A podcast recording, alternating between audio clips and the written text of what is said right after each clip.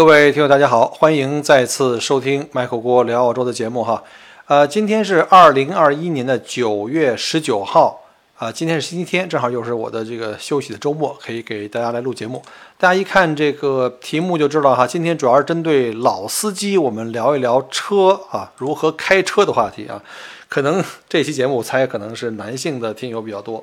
女性听友好像对车都不是特别感兴趣啊，尤其是那些。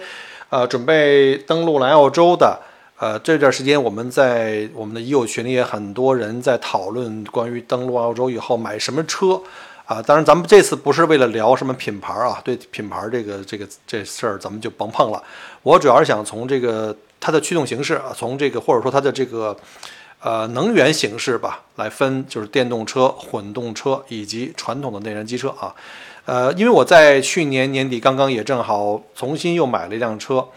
然后当时也面临到这个各种的这个能源的这个选择的问题，呃，也有一些心得，所以把大家这个今天就利用这机会把这个话题呢就跟大家分享一下，看看对您是不是有帮助哈。因为今年年初到现在呢，也帮不少朋友啊，就陪他们去买车去提车。啊，其中呢有几个是带着他们去那个，就是去正好去看那个丰田车啊。呃，大家知道我是这个丰田的这个粉丝啊，也不算粉丝了，其实就是一个用家。我可能在澳洲目前为止已经买了四台丰田了啊。呃，正好就发现啊，这丰田从二零二零年就开始啊，就把这个混动啊作为它这个全球的一个发展的主要的一个战略。基本上我们可以看到，现在所有丰田的不同的这个车型，你只要能叫上名的哈。都有混动的，前段时间什么好像 Yaris 也开始出混动了吧？什么 Corolla 就是科罗拉啊，还有就是这个我们叫花冠啊，然后就是到佳美到 Rav4 就是这 RV 四，甚至到今年刚刚才上市的这个这个炙手可热的这个 Kluger，呃，在中国叫汉兰达啊，这个是现在都是美国生产，以前都是在日本生产的，就是它那个七座大的 SUV，我原来有一部那个汽油版的，所以能看得出来，就现在呢，基本上呃。就是丰田的这个全球的这种，就是这种策略，就是还是要推这个混动啊为为主。就再过几年啊，我估计这个陆巡这个 Land Cruiser 要是再出混动，我都觉得不奇怪。而且你可以发现，这个连陆巡现在基本上八缸都不出了啊，没有了新的这 LC 三百，呃，最高的也就是个 V 六带 Turbo，然后将来对吧，各种的这种混动，柴油的可能柴油的应该也没有了啊。呃，随着全球这个车企啊，都开始逐渐的开始刮这个绿色环保风，各车厂都开始推各种的混动车型，并将这个传统内燃机都开始进行降级。我不知道大家有没有发现哈，现在在市场上卖的这个八缸机啊，就这这个不管是汽油还是柴油，八缸机就逐渐会成为历史了。甚至你会发现，从这个丰田还有这奔驰，把这个八缸这个开始停产以后啊。现有在市场上的一些产品，立马就变成理财产品了。最有名的就是那个 FJ Cruiser，就是那个，就是那丰田的那个越野车，啊，我我预见啊，我可能觉得未来啊，可能六缸的车，可能都是你能买到最高动力配置了，呃，甚至现在市场上我看了一下，基本上都在还是汽油机里面还是在主推四缸，甚至还有的车厂更夸张啊，出三缸了。什么这个本田新雅阁哈，一点五 T 这个，这本田新雅阁四缸的，反正我知道有这个三缸的，在国内的开始有了啊，啊，包括日产也开始做这个，我觉得三缸这个是有点太过分了，这个是不是说明将来这个内燃机啊，逐渐要推出退出这个历史舞台？是不是真的要被这个就是新能源啊，什么电动车呀，包括什么轻动力啊？所以呢，我给大家一个建议，就是现在各位老司机们，如果你不管在国内还是在海外哈，如果你还在开大排量的 V 八啊，V 八这个这个太珍贵了，甚至现在还有很多的 V 六的啊，老司机们且开且珍惜。我在这儿的话，心疼自己五分钟啊，我特别的傻。我去年啊，因为这个要换代，把自己两台 V 六三点五都给卖了，一个就是那个刚才说那 Kloger 啊，三点五的汽油机，还有一个是那个 Orion 原来的就是亚洲龙的那个这接。那个叫什么替代版啊？现在澳洲已经停产了，也没有了，也不知道以后澳洲还会不会有。现在馋的我不行啊，每天在网上看那二手的 V 八有哪些哪些选择，唉，无语了。好了，我们再说回来啊，这个其实我说的这个内燃机啊，就是为什么大家会会说你为什么不说汽油机？其实因为我这个内燃机包括了汽油机，也包括柴油机啊。你看这丰田特明显，它出了这个这这大型的这种载重的客车、货车以外，基本上小型乘用车这个柴油机也都开始停止研发了。好像将来的新的 LC 如果再出这个柴油的话，可能也都是别人代工的。我忘了是马自达还是谁给做的。啊，所以呢，我们今天的话题就以这个呃，目前市场上这三种的这个呃能源形式吧，就是一个叫纯电车，我们叫 EV 啊，就是说大家耳熟能详有这个特斯拉，还有现在国内这个如雨后春笋般的好多这种电动车的厂家啊，什么小鹏啊、蔚来啊，就不说太多了，比亚迪啊，啊也也不知道这国产车什么时候国产纯电车什么时候能进到澳洲市场，现在没看到啊，希望能够呃将来能够进来吧，然后后面会讲啊。然后另外一种，除了纯电车之外，就是现在我们市场上保有率最大的这个混动车型，就包括了这个我们常见的这种 hybrid，还有一种呢，就是叫做 PHEV，就是 plug-in 的这个 hybrid，就是可以插电的混动，就是你又可以烧油啊，也可以它有电池，但是你如果电池停在家的时候，你这电池呢还可以通过家里的市电或者是充电桩来给你充电，这是这也是。混动的一种啊，也是最近比较多的。那第三种就不说了，就是大家最见的最多的哈，在历史上时间最长的就是传统的内燃机了，包括汽油啊、啊柴油啊。现在我家里就剩三台车了，本来五台车，呃，三台车里有一台汽油的，就是我在去年底刚买的这个丰田的这个，就是一九年款的这个佳美，就是新款这个 TNGA 平台的这个佳美，它是个汽油机啊。后面我会讲为什么我当时买了汽油机没有选择 Hybrid。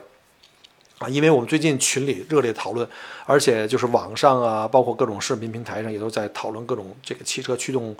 呃形式啊，这驱动源未来的一个方向。呃，其实对我们普通的驾驶者来说就很简单，就落实到一条，就是我们的下一台车如果在目前，呃这二零年、二一年的这个年代，大量的这种混动车在上来的时候，我们的下一台到底买哪种啊？那今天就来聊聊我近期就是买这台车的之前做了一些考量。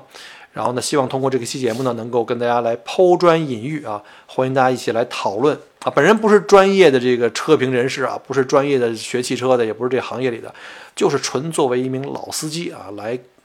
把我自己的一些看法和感受呢，跟大家来分享一下。首先来说一下这个电动车啊，首先啊，这电动车我没开过啊，没有感受啊，只能说说我的一些看法啊。上次那个我记得特斯拉的 Model 3上市在澳洲的时候，我还去看了一下。然后当时那个卖车的那个小姐姐特别的热情，还约我去试驾，结果后来一忙就没去成啊，所以呢不敢评判它的好和坏。呃，就从这个发动机驱动的这个，就是不是发动机啊，电动机啊，驱动的扭力数据上来看啊，我觉得真的是比大部分的这个内燃机啊，甚至一些超级跑车都看起来爽很多，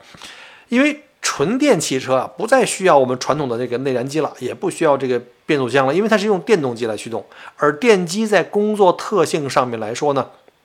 就非常轻松的能达到一万转以上。我们内燃机，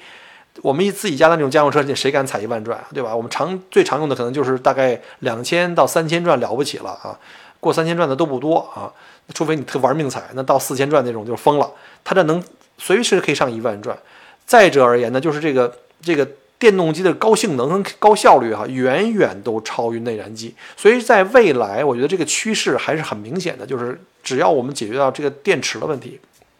而且在电机啊，在零转速下，就是刚一通电就可以得到最大扭矩输出，它不需要什么你不停的在换挡啊，不需要什么设置什么怠速啊，然后静止时你就直接关机就好了，就是把电源一关就好了，对吧？加上电机本身启动的那速度非常快，响应速度非常灵敏。直接可以达到最高扭矩，不像我们这个这个燃油机啊，还得根据转速上来啊，进入这个扭矩平台啊，然后功率呢又是另外一条曲线，随着这个转速升交升高，然后功率逐渐的放大。但是呢，对我们来说，我们常用的那个转速段才是我们需要的扭矩和功率啊。这一讲这东西，可能女生就睡着了，我们就不讲了啊，咱们就还是说这个电动车这块。所以说，我们一说这个电动车一出来的话，基本经常它这个加速性质是我们经常常见的说特别快啊。秒天秒地秒任何车啊，啊，另外一个就电动车一个特点就是非常安静啊，非常安静。然后另外一个就是电动车这个概念很时髦新嘛，然后呢上街以后回头率也很高，让人心动。所以作为一个新生事物啊，确实是值得关注。呃，但新生事物它自己也有自己的短板，比如说这种新生事物上市的时间很短，呃，经过了市场的考验，包括像这个年头短啊，跑的里程也总里程也不多呀，还有使用环境的相对不像传统的那些那些那个内燃机已经经过了上百年的这种考验，对吧？所以它这方面的经验呢和这个这个实际的这个数据呢比较少，免不了呢还会出现各种的问题，各种的 bug 啊，需要的厂家不停的反馈，然后修改，然后提高产品质量各方面吧。而且新生事物呢本身在刚出来的时候就需要付出的这个成本啊，就需要比较高，包括学习成本啊、纠错成本，呃，所以就我目前的判断啊，就目前阶段而言，电动车，我说的是纯动纯电动车啊，呃，比较适合作为家庭第三辆车出现啊。大家知道这个，大家那个理解，大家说的这个，我们说的这个叫第一辆车啊和第二辆车，家庭第一辆车主要是一般就是初级代步的。啊，第二辆车呢，就是可能考虑的是更多用途，以这 SUV、MPV 为主。一般第一辆车一般都是什么两厢、三厢这种代步车。然后第三辆车的概念其实就是以这个有个性，呃，以这个娱乐啊、玩乐为主。一般像什么买个跑车、敞篷车，对吧？或者是有什么各种运动啊，或者各种其他特色的，就是这所谓这个家庭第三辆车，它不是你的最主要的这个代步工具。啊，当然了，如果你要是长期说我就在这个小的这个社区、市区这活动的话，它也可以成为你的主要的代步工具啊。好了，那我们再说一下现在澳大利亚对于这个零排放纯电车的一个奇葩政策啊，就是我们以维州为为准吧，因为我在维州啊，在墨尔本。维州在今年的七月一号，就是二零二一年七月一号。开始对纯电车征收每公里两分五毛钱啊，两分二点五不是两分五毛钱，二点五分两分五厘钱的道路使用费。我记得好像国内因为是纯电车，因为没有污染嘛，还鼓励你上牌啊，还有可能各种税费减免。在澳洲还要多加你的税啊，每公里两分五厘。呃，这个骚操作可能会引发其他各州的争相的这个效仿啊。虽然我。并不是这个纯电车的这个拥趸啊，至少目前阶段还不是啊。以后一会儿我们在后面可能会聊聊到哈，但我仍然觉得维州政府对新能源车的这个支持啊，真的有点跟其他西方国家这个主流价值观就完全不符。这个纯电车车主啊，需要每年按照实际行驶里程向维州的这个路局，我们叫 v i c Rose 上报，并且按价来付费。否则呢，你可能会被面临吊销牌照的措施啊。呃，这价格怎么算？就是比如说你一年行驶里程不多，大概五千公里吧，你需要支付一百二十五刀，一百二十五澳币吧。如果你行驶一万五千公里，比如像一般的家庭用户，如果你要拿这个东西作为常用代步车的话，我觉得一般行驶一般五千公里是比较比较常见的，那你就要大约为此支付三百七十五澳币。那除了纯电车以外呢，对于混动式这种插电的车啊，混动式分两种，一个就是纯混动，不能外接电源插电的。但是呢，它对混动里面那个插电式，刚才我说那个 PHEV，它也收费，是每公里稍微便宜点，有两分钱，因为它本身带一个发动机，对吧？你就是那个呃内燃机，你可以去加油的，所以呢，他就说给你收便宜点，每公里两分钱。啊，每年的，如果你要是用一千呃一万五千公里的这个里程的话呢，大概要支付三百刀啊，这个是要在你其他的费用之外要多支付给路局的这个费用，叫道路使用费。那作为传统的这种混合动力，刚才我说过，这种普通那种 hybrid 没有外接电源的这种，就属于跟呃传统燃油车是一个待遇哈，就不需要交这个税费了，因为你无论如何是没办法充电的，你一定要去买。汽油或柴油，呃，肯定肯定是汽油啊，柴油没有这个混动。你要去买汽油，然后加油，然后呢，然后呢，用这个汽油跟电池混合这么去使用，它其实呢，对于这政府来说，你还是是一辆烧油的车，对吧？所以它是不需要这个这个叫做电动车的上路使用费的。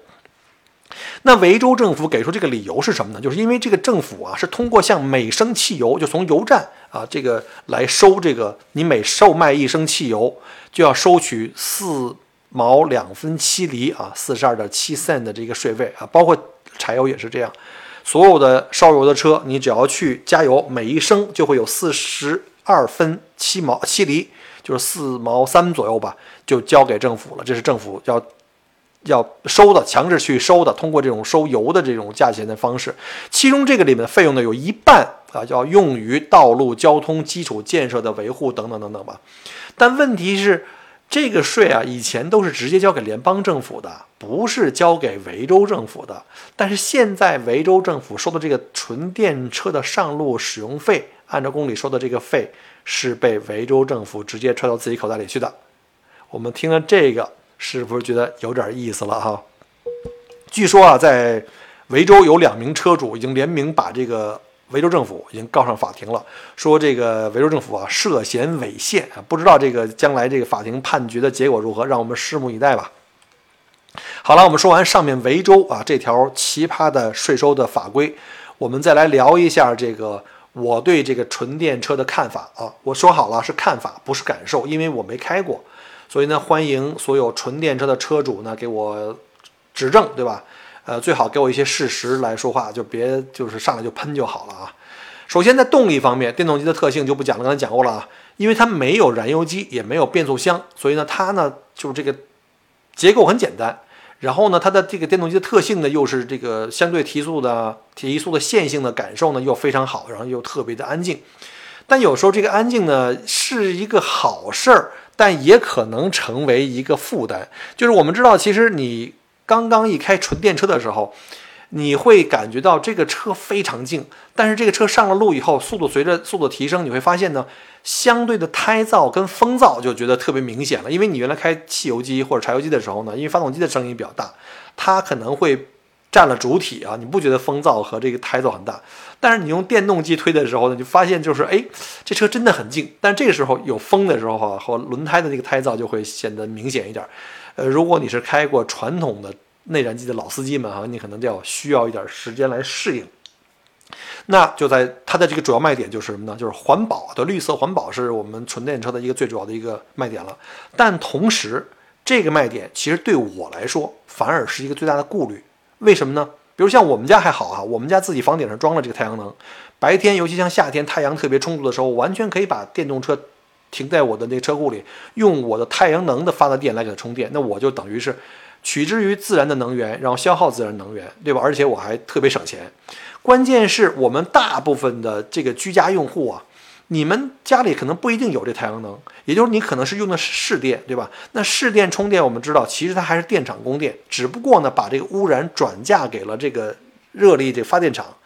呃，澳大利亚虽然阳光很很好，就是可以发展这种太阳能的这种发电，但实际上这种发太阳发电在澳大利亚的比例非常非常低，主要还是靠电厂发电，就是这个这个火电啊。所以呢，你其实在家里看起来很干净，我们在充电和使用电的过程中，但是实际上是把这个污染转嫁给电厂了一样的。呃，俗话说叫做什么眼不见什么心不烦哈，英文也有啊，叫 out of sight out of mind。所以呢，它并不是没有，而是你看不见而已。啊，可能就是有点自欺欺人了，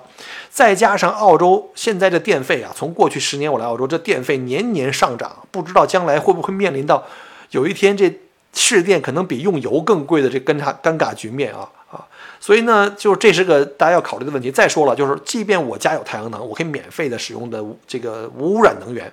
但我也总不能永远以家为半径，这一百五十公里范围范围活动吧？因为它这个车现在基本上平均是三百公里的一个续航，对吧？你最跑远跑一百五十公里要回来充电，但是路上有充电桩，那还是那个话题，那充电桩的电哪来的？你要是想真正谈这绿色环保的话，这个是你永远你绕不开的一个话题。那再说一个就是后期的维护保养，相对于内燃机的磨损跟老化呀，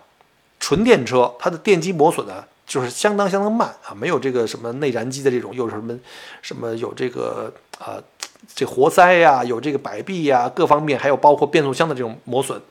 所以它的主要的弱项其实就是电池啊，它不需要像内燃机那样频繁的进厂进保养啊，什么换机油、机滤、冷却液啊、变速箱油什么之类的。当然，你这个车啊，刹车系统还是要定期去检查，因为毕竟安全第一。嗯，我不知道这个现在这个其他的车厂是不是能像蔚来汽车这样哈，就是这种什么首任车主终身免费质保，哎，让你这个这个万事无忧了。同时呢，你还可以提供这个免费换电，好像是个别车型吧。我记得我在国内有一个朋友啊，也是墨尔本的，跑到国内买了个这车，免费换电，我看挺爽的。好像针对车型，好像是 ES 八呀还是什么之类的。如果这种方式啊，能够将来在电车推广，尤其是什么时候能够进澳洲的话。能够进一步缓解就关于这个后期维护保养的这个问题。那如果能，比如像这个未来如果能够在澳洲上市的话，我想啊，我肯定要支持一下国产电车。啊，就是不知道什么时候能来了。尤其是这个什么首任车主终身质保啊，什么免费换电这种事儿，对我来说太有吸引力了。但是这价格也很重要啊，不知道这价格会不会也巨贵。那然后再说一下关于这个澳洲纯电车，它有一个依靠的问题，就是即便你你可以无所谓，你不考虑什么太阳能充电，但是你总要充电，对吧？那充电桩在澳洲的普及度有多少呢？根据澳大利亚电动车委员会的数据，从2011年到2019年，总共销售了电车是一万九千五百台，呃，总量并不大啊。我们知道。呃，在二零一九年，号称它的销售额比前面翻了一番，也就一年才卖了六千七百台。我们知道，在澳大利亚，二零一九年全年新车销售超过了一百零六万台，平均每年大概在一百一十万台左右。一九年卖的并不好，所以你这个电车在整体这个这个汽车的新车销售里面的量比例还是相当相当低的，占有率还是相当的小。但是即便如此啊，面对这个一万九千五百台在二零一一年到一九年卖的这个新车的数量里面来看的话，一九年全年澳洲充电站的总数才只有两千五百个。大家知道，澳大利亚地广人稀，七百多万平方公里，对吧？虽然都主要集中在这个一圈的海岸线城市，但是我们看一下这个充电站的位置，很可怜，非常可怜。呃，我看昆州还好一点啊，昆州这个密度比较均匀，在东海岸，从悉尼到墨尔本明显就开始减少，可能集中在市区附近。那你再看西澳更惨，西澳就在珀斯周围。那西澳的那个南北纵这个跨度这么大，你开车你敢往往往两边跑吗？你跑出去没地方充电了。所以呢，这个考虑这个澳洲如此地广人稀，然后这个充电桩这么少，而且那两千五百个充电桩里面只有三百五十个是快充，其他都是那个要等的时间很久的，就极大的限制了这个纯电车的推广。除了这个因素之外啊。电车本身的这个高售价和单次充电可行驶里程的这个限制呢，也是电动车目前销售并不是特别大的一个主要原因啊。综上所述啊，这也就是我对这个 EV 定位为家庭第三辆车的一个主要原因吧。随着这个时间的推移啊，包括这个材料科学、呃电池技术啊，我们知道电池，你看像丰田最早用的什么镍铬电池，后来镍氢电池，现在发展到锂电池。呃，但貌似作为混动鼻祖的丰田，目前好像也并不看好纯电啊。他们好像都不做纯电，丰田好像没有吧，对吧？好像我看过几个厂家做纯电，就但是唯独没有丰田。丰田它现在主要在还是在推这个氢动能源、氢动汽车啊。这就是题外话了，以后机会再去了解，再去聊。然后呢，充电技术以及充电站呢，也需要进一步的普及啊。包括这充电站，尤其在澳大利亚，是不是能够普及这种太阳能充电的充电站？你既然是作为一个绿色环保的这个主打，那你对吧？你老是在那烧煤给你这儿供着电，这面子上好，但是你里面还是一样的啊。然后呢，另外一就是随着电动车大量的上市以后呢，你产销量齐升的话，才能使得单车成本呢才能下降。这个道理我们都理解哈。其实我觉得，相对于这个传统内燃机加变速箱的这种配置啊，其实电机加电池这种组合，我觉得将来普及啊，尤其这个降价的速度应该是比较快的啊，就比较容易嘛。生产它对这个生产的工艺要求并不是像内燃机那么高，对吧？我们中国这么多年做汽车，自己才到现在还没有一个自己的合合格的内燃机和变速箱，都是进口的啊，所以这个需要点时间啊。好了，那么说完纯电车。我们下面来讲一下这个混动车 hybrid，还有这个包括这个呃插电式的混动车。嗯，之前啊，我确实是开过混动车，虽然开的不长啊，但是呢，有一点点这个直接的感受吧。呃，首先我开那个混动车的时候，在刚一起步的时候，从零起步的时候呢，是完全电机来驱动啊，这个时候特别安静。呃，但是呢，你有个问题就是你油门还得轻踩，如果你油门稍微急一点的话，哎，电脑觉得哎，你现在这个。需要的动力需要大了，电机不够，那马上呢，内燃机就发生就是参入参加了这个这个推动了，就马上启动，并且介介入了。这个可能也跟我开的这个车比较重，是一款那个阿尔法的混动啊，是个二点五的加上那什么，因为你对吧？毕竟电池的那个功率，电机的功率都都比较小啊，电机功率有限的话呢，你如果呃车型比较重，载的人比较多，然后道路条件，比如说像。在坡上走起步，啊，当然还有驾驶习惯啊，因为我开车这个油门踩的比较重，所以呢，这个混动呢，同样的车型，混动肯定比这肯定比这纯油的省油啊，呃，尤其是丰田这种，就经常同一款系列里就有就有这个又有汽油版的，又有这个呃混动版的啊，但是呢，呃，这东西都是相对而言的，它们的配置不同，取向也不同。比如说我举例子吧，比如像最新款的 RV 四，就这 RAV4，它的汽油版只有2.0的，那混动版的是2.5加这个电，那你这两个没法放在一起说谁比谁更混，更更那个省油，谁比谁动力更好，因为根本不是拿苹就是拿苹果去比橘子嘛，你不是同一款发动机。啊，那你看那个新款的 Kluger 也是，你这个四缸的二点五的混动和另外一个汽油的，就是 V 六三点五，对吧？那那你取向如果是说我为了省油呃节能啊，就是还能追求这个大的空间，那你肯定是要买这个。呃，混动的二点五的了，但是如果你说我要追求动力啊，追求这个这个这个长就是长途旅行，就是不用担心这个充电的问题或者怎么怎么样的问题，我我更追求这种动力的感觉，那肯定是 V 六三点五。但是他们俩这种没法去正向的去对比，所以我后面的对比呢，就用我现在买的这台佳美的这个二点五的汽油版，因为佳美的二点五汽油版它有完全一样的发动机，就是二点五的汽油机加上混动，这种比的话才有意义吧。那混动的就一定会省油吗？这个可能是我们大家伙儿有一定的这个 对这个的有一定的这个先入为主概念，就认为混动车一定要省油。其实呢，并不绝对，这个真的要分你的使用场景啊。混动车型其实它的设计啊，针对于你短途啊经常启停的路段，比如在市区啊堵车。呃，是行驶的这种单次行驶里程并不多，比如说每天就开个五分钟、十分钟，每次就开个十公里、二十公里，其实省油效果呀，在这种情况下，混动车才明显。因为你知道，燃油机就是这个，比如像汽油机，你起步阶段是最费油的，你从一档啊到二档啊，转速还得往上拉，对吧？你转速越高越费油。那你匀速行驶的时候，其实保持在一个，比如说呃两千转左右的时候，这个就尤尤其像大排量机器，其实。匀速的时候并不是很费油，就是在起步时候才才费油。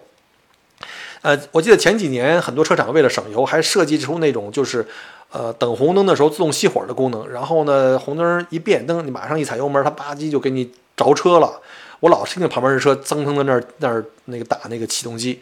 我对这功能特别不感冒，特别不能接受，特别不习惯。你想想大夏天啊，你关上窗那个车门，外面三四十度，你是开着空调，突然间发动机停了，就靠电池，你能撑多久啊？空调立马就没劲儿了。而且说实话，你那个启动机的寿命能玩多多久？你要是经常走市区的话，没事儿走一红灯停一下，走一红灯停一下，你这我估计这启动机可能过不了两年就得换一个。呃，有的车厂还好啊，给配了一个手动开关，就是你这个启停功能啊可以进行手动关啊。嗯，没有这个的话是真的挺烦的。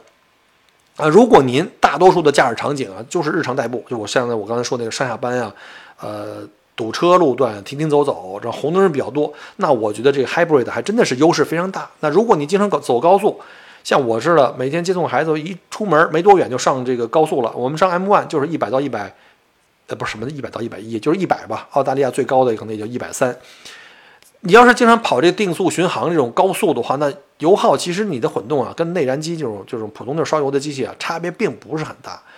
那如果尤其是你按照这个自己的使用比例来分析哈，你如果你常年，比如我百分之七十，尤其是我现在先不出门就不说了啊，只要我一跑出门就是接送孩子，每天接送孩子大概将近一百公里啊，单程过去二十多公里。我送一趟回来就五十公里，对吧？下午再接一趟又五十公里，就加起来一百公里，百分之七十八十都在高速上。那我肯定开汽油机更合适。那如果你说我反过来七八十我都是跑市区，啊，都是去堵路，都是短程的，那您还是买这个混动车更好一点。还有一个就是驾驶风格，就是燃油车不说了，着车以后像我这种一踩油门走了啊，踩刹车停了啊，急油门急刹车的时候很爽啊，尤其大排量的时候。但问题是你费油啊。那如果驾驶的比较温柔，比如像我们家陆老师，他开我那佳美二点五呢，他开八个多油，百公里啊，八个多油，我一开就九个多油，这就看出来了哈。不同驾驶方式对同一辆车，你的油耗也不一样。但是开混动车啊，你记住啊，启动基本上都是电，就是电动机，内燃机刚开始没介入。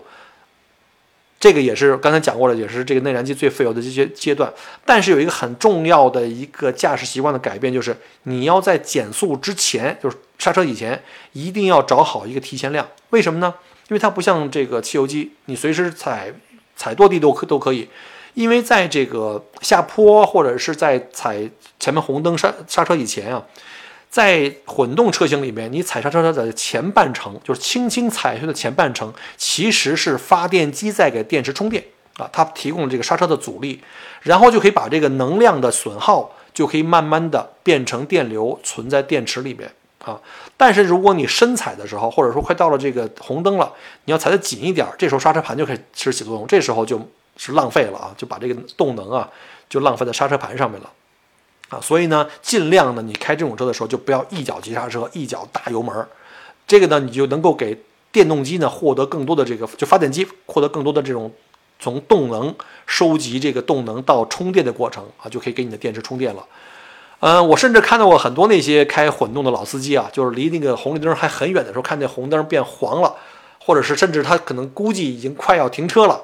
就是快要红灯了，他就开始提前开始什么呢？就是放开自己的那个那个油门，就慢慢溜着走啊，慢慢踩刹车，慢慢溜着走，就是为了给自己电池充电啊。这个呢是确实是开混动车的一个正常的操作方法，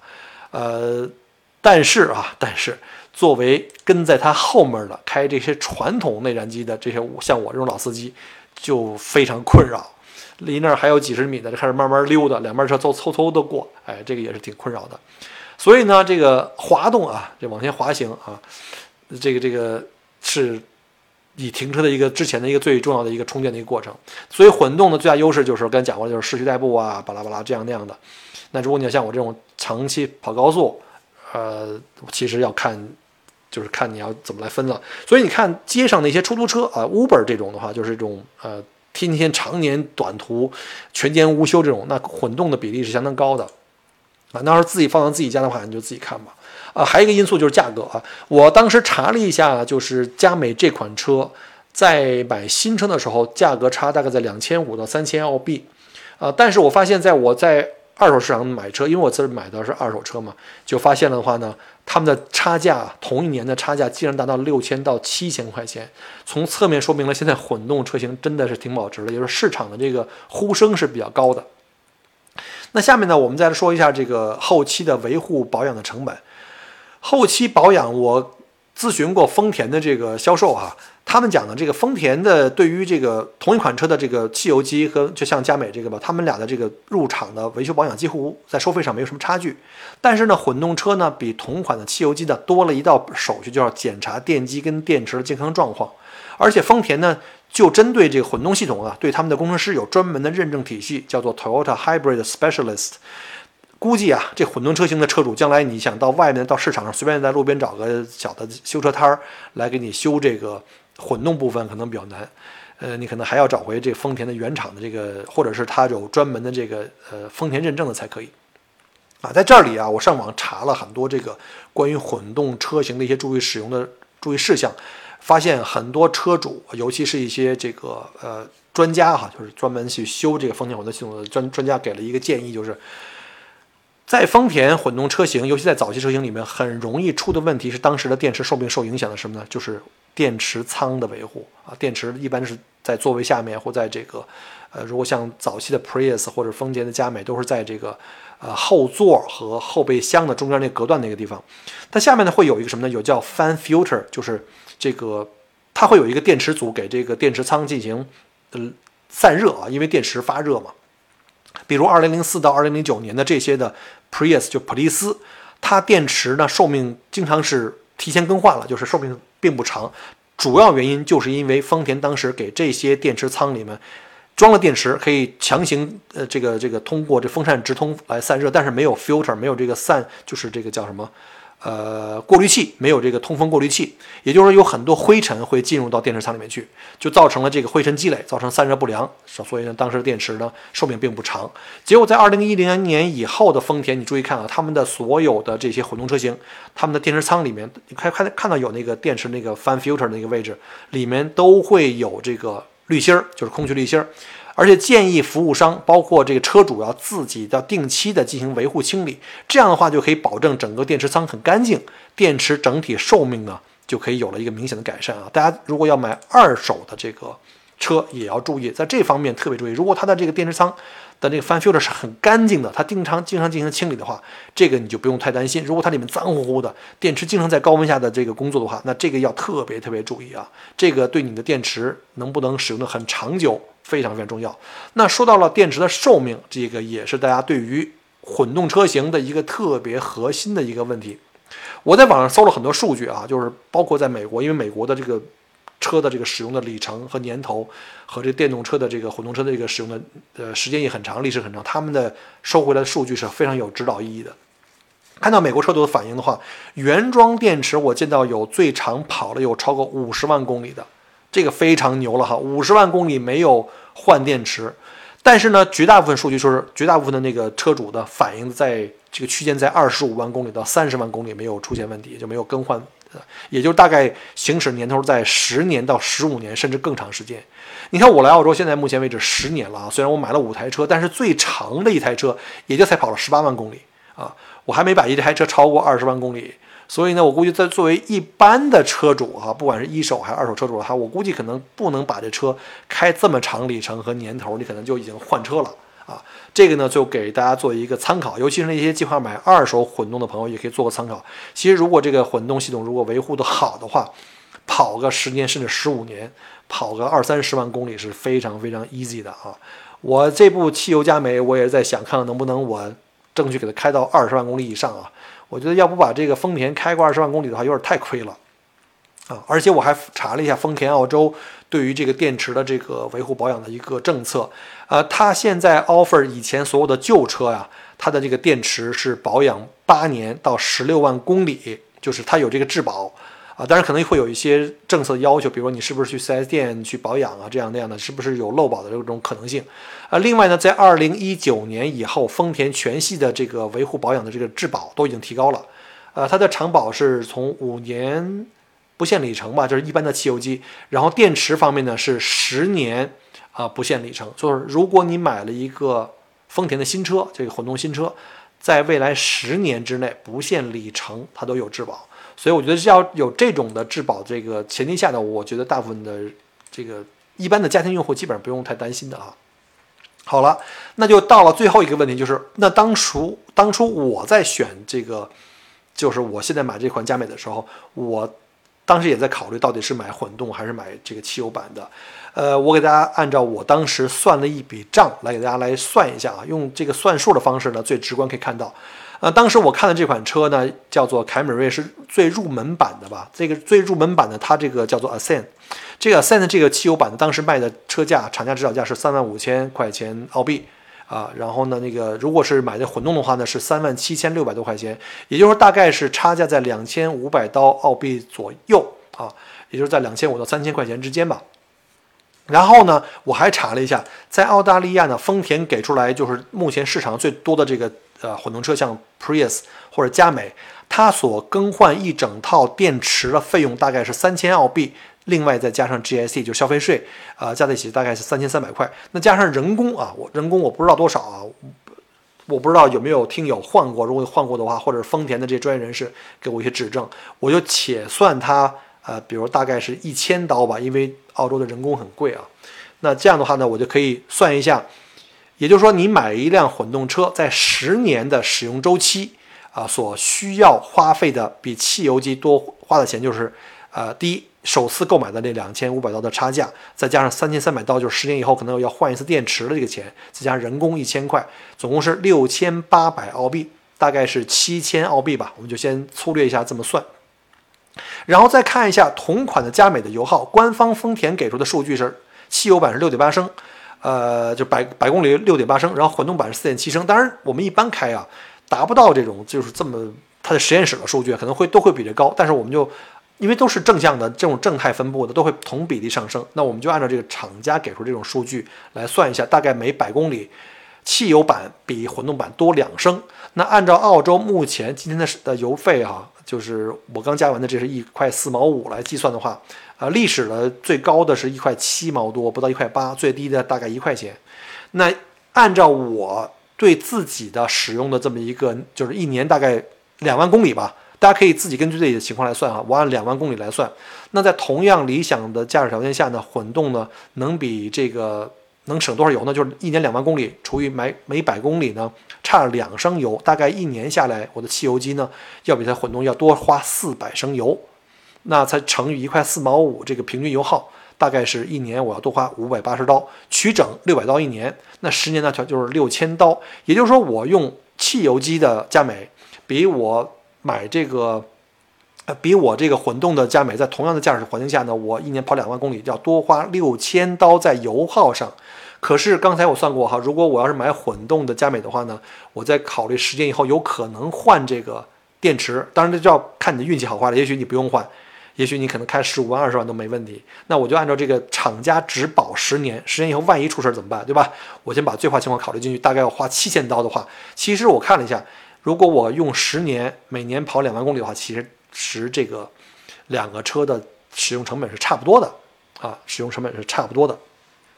那如果您每年跑的远远多于这两万公里，那二话不说，您就直接买混动车啊，比如像出租车啊、Uber 那些，这个选择非常明显。那如果您每年跑的比我少好多，你就跑个五千一万的，那恐怕我觉得您也没得选了，你也就只能跟我选一样的汽油车了啊。当然，有的人说我就想买混动车，那是一种情怀，那是环保绿色，那是另外一回事儿，对吧？那就不在这讨论范围之内了。那顺便呢，我再聊一下关于混动车呀，就是有一些。呃，驾驶的使用的一些技巧，还有这个平时维护。第一就是千万记住，不要深度放电啊，不要这个一直用纯 EV 的模式开着它，把电池放干净啊，千万千万不要这样的，因为电池放空，深度放电，电池可能就很有可能就会死了哈。还有就是不要什么停车，就是它这个汽油机已经停机了，你就还用这电池来供电，什么听音响啊。开着大灯啊，照空就玩空调啊，这种的话会大大缩短电池的使用寿命啊。另外呢，电池不怕你经常去充电放电，电池很怕的是长期静止停放。尤其像现在疫情期间，大家就经常不出门，对吧？车在那儿放着，其实是对电池是非常不好的。要经常出去跑一跑，而且呢，跑的稍微长一点，对这个车的这个电池经常进行这个充电放电的这个这个 cycle，这样的话对电池寿命是有好处的。呃，就好像我们的手机、电脑，你要长期放那儿不用，估计可能，比如你放半年、一年拿出来用，电池就完蛋了。汽车电这个电池也是一样的，就怕这个一直停放。如果你一年真的就开个三五千公里，电池长期处于静止状态，就是也不充也不放这种状态的话，我觉得这个是非常不好的。所以呢，这个要注意。呃，另外呢，就是呃，以上呢就是我对。电动车纯电哈，就是 EV 和混动以及燃油车辆到底在选择上面的一些自己的经验和看法。呃，还是那样哈，就我不是专业人士啊，仅作为一名老司机啊，这个肯定很多地方角度未免偏颇或者不专业，敬请各位专业人士指正啊。欢迎节目在后面给我留言。还有就是我们的一些听友啊，我们的一些这个医友们啊，呃，你们的下一辆车到底是怎么选啊？也欢迎在节目后面给我留言，咱们一起讨论，也可以给我。指正我的一些错误哈，呃，感谢大家给我节目呢进行转发啊，然后尤其是在做这个点击再看和赞，你知道在我的这个公众号点击看和这个赞呢，再看和赞呢，可以让。朋友们，其他的朋友能够更多看到我的这个节目，就是如果你觉得我节目还值得去推广的话，您只是动动手指的功夫，但是对我来说呢，确实是非常重要。那如果您是喜马拉雅的这个听友的话呢，那根据喜马拉雅的算法呢，这个节目的完播率，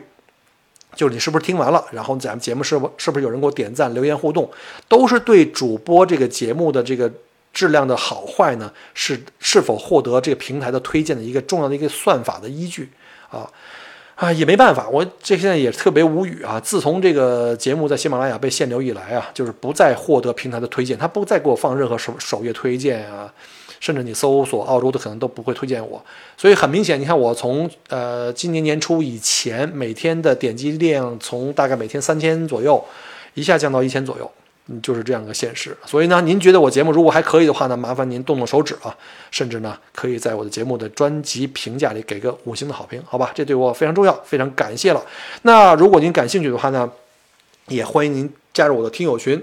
呃，还有就是我的这个澳洲的这些已友群，来跟大家进行互动哈，可以加我的微信，英文的那个英 Michael M I C H A E L，后面是姓郭的第一个拼音啊 G。然后呢，J 是解放的第一个拼音，F 解放的那个放的那个第一个拼音。然后呢，加我的微信啊，Michael G J F，然后我来带您入群。好，再次感谢您收听我的节目，我们下期再见，拜拜。